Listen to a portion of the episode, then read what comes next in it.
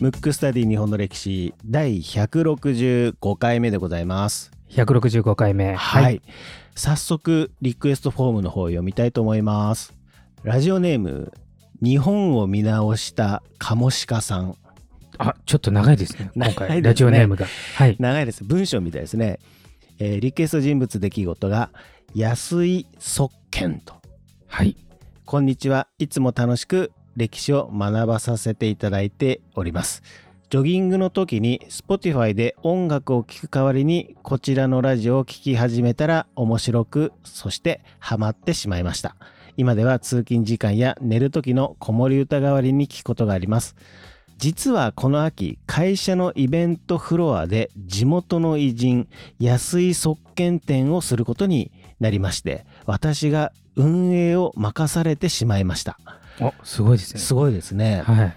自治体の作った簡単なパンフレットや漫画などは見たのですがいまいちその人物像というか凄さが実感できずにいます広瀬さんの話はとても分かりやすくて面白いので広瀬さんなりの切り口でお話しいただければと思いリクエストしましたとはい。はいありがとうございますありがとうございます。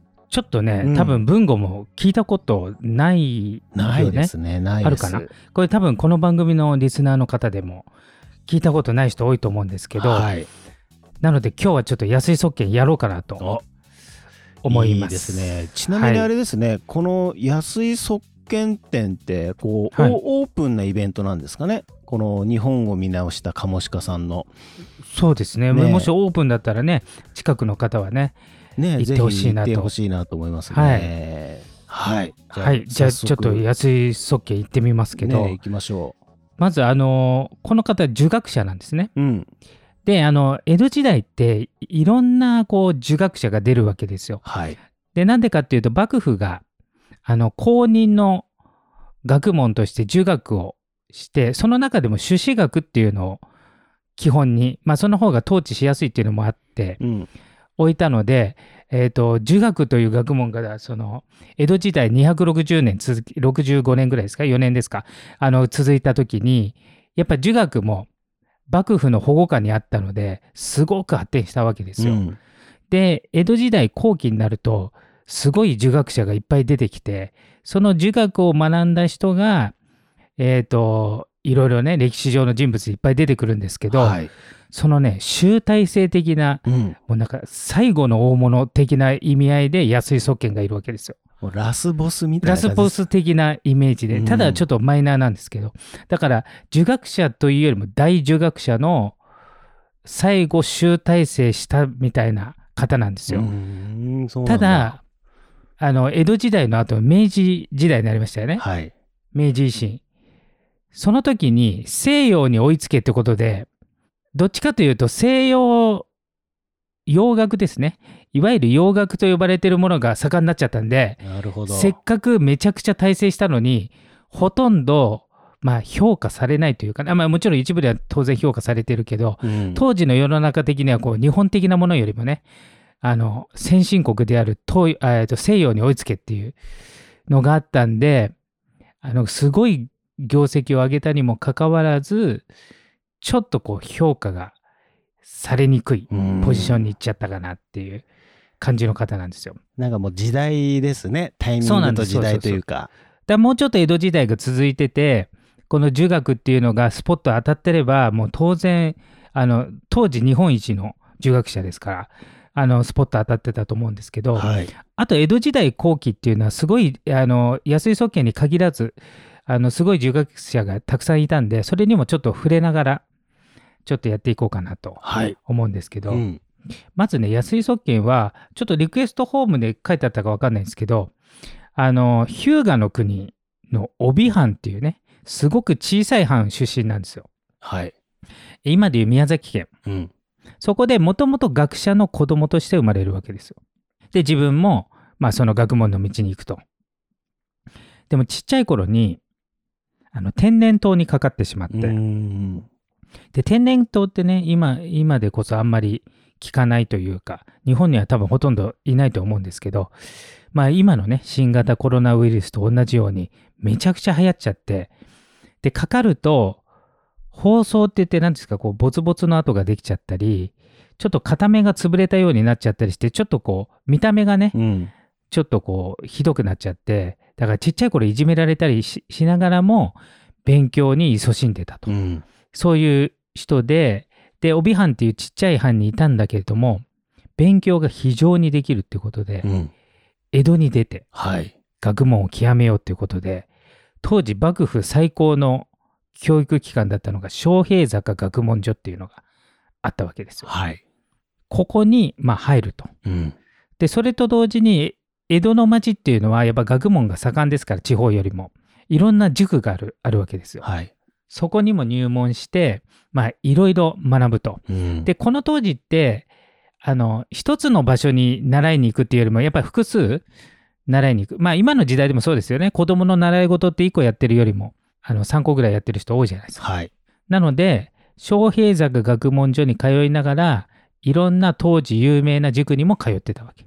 その中の1個に松崎光道っていう人がいるわけですよ。はい。でこれがあの、えー、と当時最高の自学者と呼ばれてたあの二大巨頭の一人うん。が松崎光道、まあ、ちょっと名前はマイナーなんですけどでもう一人二大巨頭って言われるからもう一人有名人がいるんですけどそれがこの番組で山田報告の回でうん。やって山田報告の師匠といえば佐藤一斎、あの多分ちょっとあの山田報告の回のねはい。後ろの方でちょろ出ししたのにちょっとインパクトを与えてしまったんだけど、うん。その佐藤一斎と松崎光道っていうのが当時二大儒学者うん。それのまあ一人の松崎光道に支持をするとはい。でちょっと佐藤一斎にね触れとくと山田報国と佐久間昌山うん。横井湘南の師匠にあたる方なので、まあ、大儒学者でで西郷隆盛もあの最後まで大事にしてた「原始史録」っていう本を書いた人なんですね。でそのと、えー昌平作学問所の、えートップにまでなってる方なんですよ。ただこの佐藤一世よりも当時の儒学者仲間では松崎光道の方が上じゃないかっていうねう。うんん、ただ松崎行道の弟子がこの安井祖賢ぐらいしか有名人がいないのであの佐藤一斎の方が有名だったっていう、はい。もう一人古賀道安っていううん。人にこう支持するわけですよだから江戸に来て、えー松崎行道と古賀道安っていう人に習うわけなんですけど、まあ、当然文語 もね知らないうん。まあ、いやねもちろん知らないですもうね。めちゃくちゃこれもマイナーなん、はい。マイナーなんだけどうん弟子がすごい、うんうん。あもちろん一人が安井祖賢ですけど佐久間昌山はい。だからあれですよ山田報国の兄弟弟子のうん。だから佐久間翔山はまあいろんなところでね、まあ、さっきも言ったように一人の人のところに行ってるわけじゃないんではい。あの優秀なんでいろんなところで代表的な弟子で出てくるんですけどまあだから弟子というか門下生っていう感じですねあうのんいろいろなところに通ってるから、うん、あとね、えー原一之進えー、とこれはね、えー、と大河ドラマ見てた方は徳川慶喜の側近で出てきて暗殺されちゃうんですけど、うん。えー原一之進とあと河合継之助です。ああ、そうなんだ。これが古賀道安の弟子ですよ。はい。あとねもう一人浅香権斎っていう人がいるんですよ。うんうん。この浅香権斎っていう人もこの儒学者というして有名なの。でこれもまあ文豪は。聞いちゃいます知らないですね、もちろん。でもねこの人が一番派手かもしれない門下生そうなが、んですねで弟子というか、うん浅香権斎の門下生はまずね吉田松陰おお。岩崎弥太郎高杉晋作うん。あとこの番組でやりました小栗忠政うん。あと、新選組を実質作ったと言われている清川八郎。これ全部浅香権斎の弟子ですか派手ですね。ら。すごい。だから、それの師匠の古賀道安のところに安井側家に行ってたんで、うんこの浅香権斎と兄弟弟子になるわけですよ。はい。なので、もうね、すごい師匠とすごい門下生。だからその当時習ってた人もすごいし、先生もすごいし、その中でも一目置かれてたのが安井側家。うん、だからどこの塾行っても師匠からもう君に教えることがないよって言われちゃうぐらいのへえ。優秀だったんですね、やっぱり、ね。優秀優秀。だって弟子が後に有名になる人ばっかりじゃんその中で、さらにその勉強は飛び抜けてたわけなんで。っていうことで江戸ですごく勉強してうん。そうすると当然自分の班に帰った時にね帯班ってちっちゃいんで藩主とかからも、まあ、一目置かれるようになってでついに一学者から、まあ、ちょっと政治家というかねうん。あの反省を任されるようになるわけですよ。で江戸時代末期にもなるとうん。どこの藩もやっぱちょっとガタガタになってるんでうん。改革してほしいと。だかうん。らこれ山形報告と同じパターンですね。はい。小さい藩でちょっともともと身分が低いけれども藩主に抜擢されて藩政改革をするという。うん。でそこで結構ね帯藩でも改革はしたんですけど山田報告と違うところは結構やっぱりそのそのままでいいっていう上層部がいるじゃないですか。うん。代々世襲の家老とかはい。そういうのは改革しちゃって自分の立場が今までよりも弱くなっちゃうとちょっと嫌じゃないうん。だからそういうとこはやっぱ抵抗するわけね。なのでその反省改革をするんだけれどもちょっと反対がでかすぎてあーじゃあとりあえずちょっと距離を置きたいということで、はい江戸に出るようになるわけ。はい。で江戸に出てあでもともと宮崎のちっちゃい藩出身だけどはい。江戸に出たら一藩の学者だったのに幕臣に取り立てられたりうん。しまいには昌平坂学問所あの当時最高の場所の自分が通ってたところのはい。教授になったりねだからどんどん出世していくわうけ、ん。江戸に出てねはいやっぱ。り、あのすごく能力があるのででまあその間も藩のアドバイザー的なことはやるんだけれどもまああの基本自分は江戸にいるんではい。でその江戸幕府公認の、えー学問所の教授をやったりうん。あとはね産経塾っていうのを作るわけ自分の塾私塾、だから今まで自分も有名な先生のところで弟子してたのがついに弟子を取るとうん。いうことになってこの人ね教育者としてもすごいわけ、まあ、後ほどこの人の弟子のす素晴らしい弟子たちをちょっと紹介しますけど、はい。まあ、とにかく自分もすごいけどうん。なんていうの教育者としてもすごいんで弟子もあのすごく出世するんでそれも後でやるんですけどこの三景軸っていう名前がうん。面白くて、えー、三景っていうのは漢数字の3に計算の計はい。に塾で三景軸うん。これはどういう意味かっていうと一日の計はまあ漢字で言うと朝って書くんですけど読み方は明日って読むらしいんですけどうん。一、日の計は明日にあり一年の計は春にあり一生の計は焦燥にありっていう言葉があってうん。これは安井側見が大事にしてた言葉なんだけれども多分もともと中国の、まあ、古典にあったものだと思うのね、うん。そこから取って三系とだから要するに物事は初めが大事だとうん。うん、で今今でもちょっと変形で1年の計は元旦にありとかなんか、いますね。うん、聞いたりししますよねだから1年の計画を立てるのにまああの元旦にやりなさいよっていうまあこれの、え1日版 1, 1年版一生版そこから取ったのが三景軸っていう名前を取ったわけ。うーん。で当時ねあの宮崎県の、えー、とあ当時日向の国のちっちゃい藩出身だったけどそうやってどんどんどんどん名声が上がってた時にちょうど黒船が来航するわけはい。そうすると、まあ、国がねいろいろこう慌ただしくなるわけじゃないうん。そうすると一方では上位を唱えるやつもいるし一方では開国だっていうやつもいるし、うん。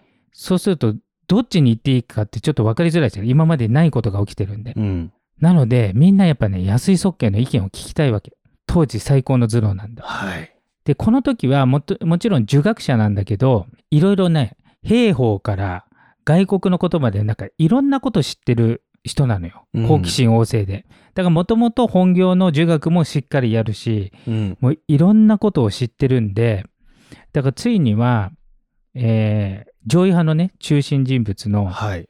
水戸藩、徳川成明にうん。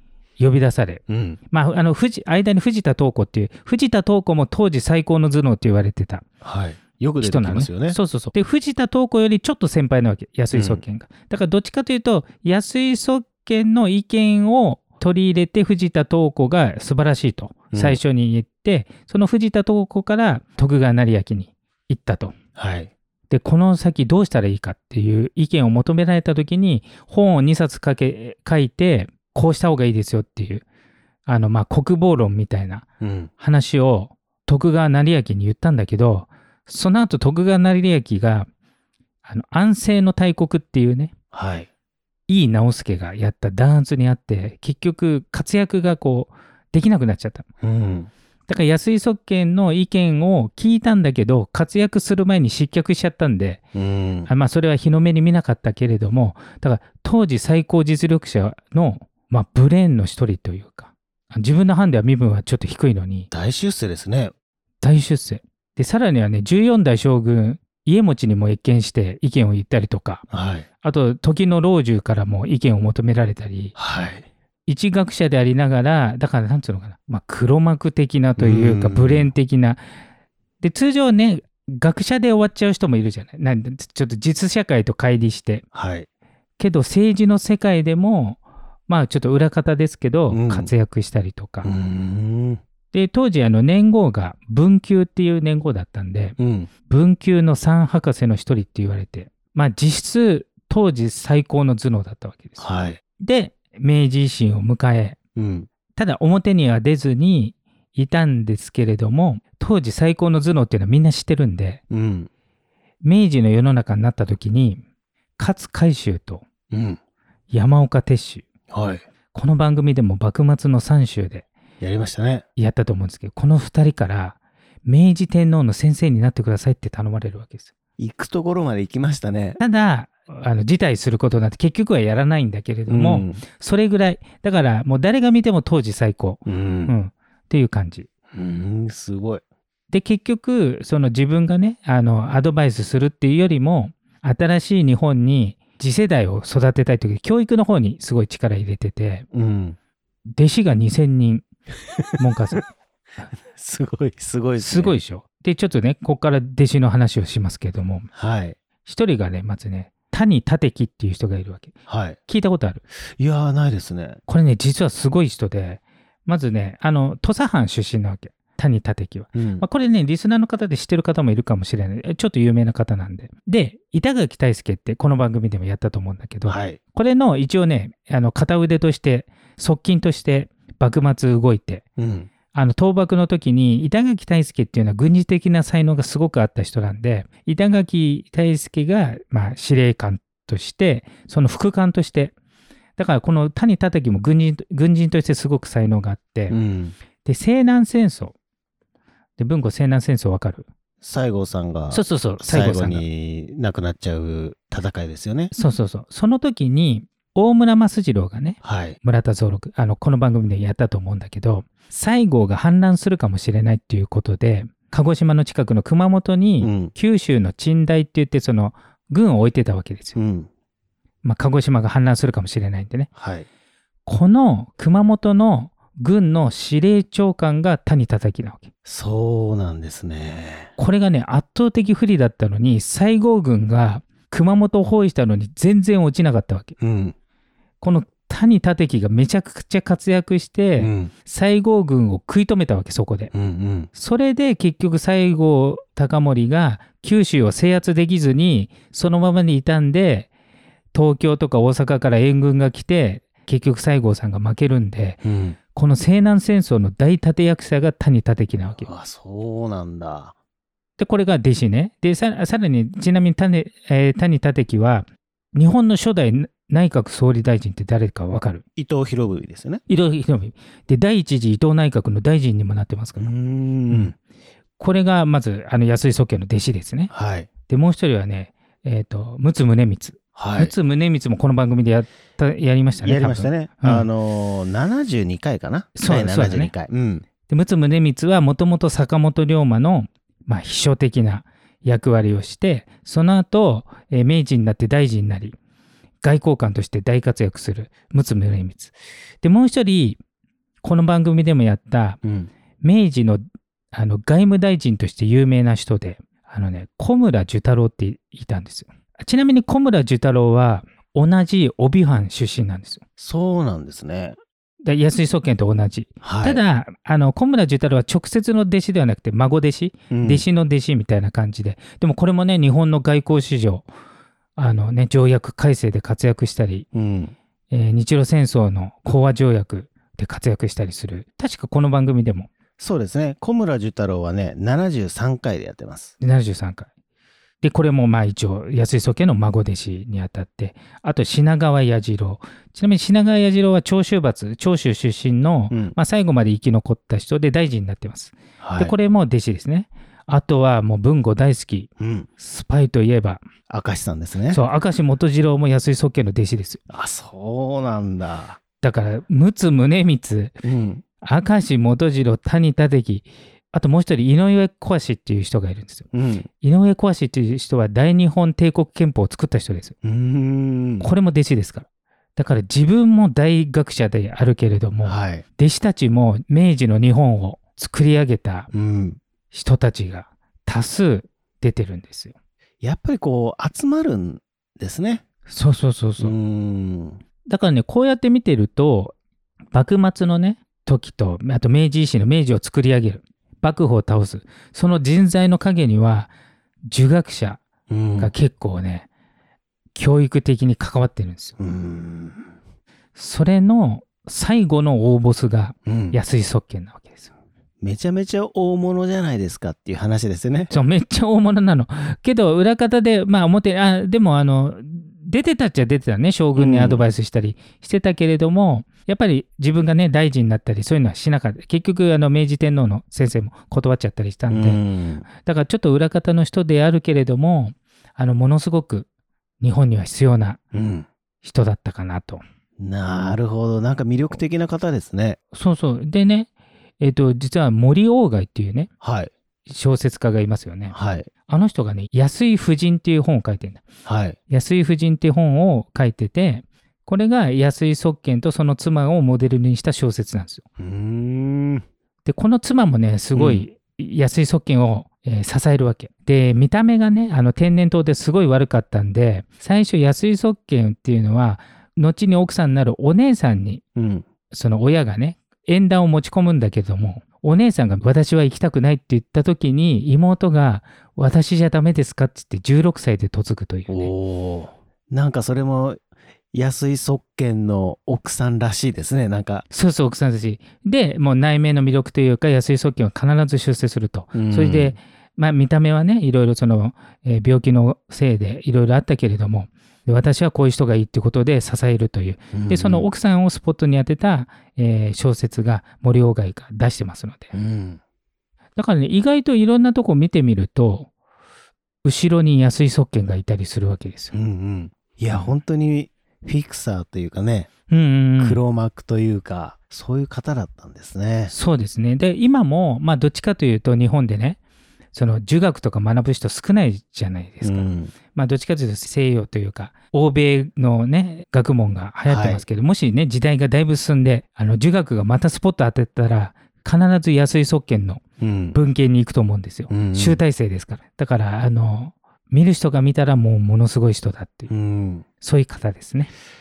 なるほどこういうの僕は個人的に好きですねそうでね、しかも ね、明石さんの師匠でもありますからね。そう、、はいいやいいですねなるほどわかりましたということで今回のテーマは安井側権でしたむくむくラジオだべむくむくラジオだべむくむくラジオだべ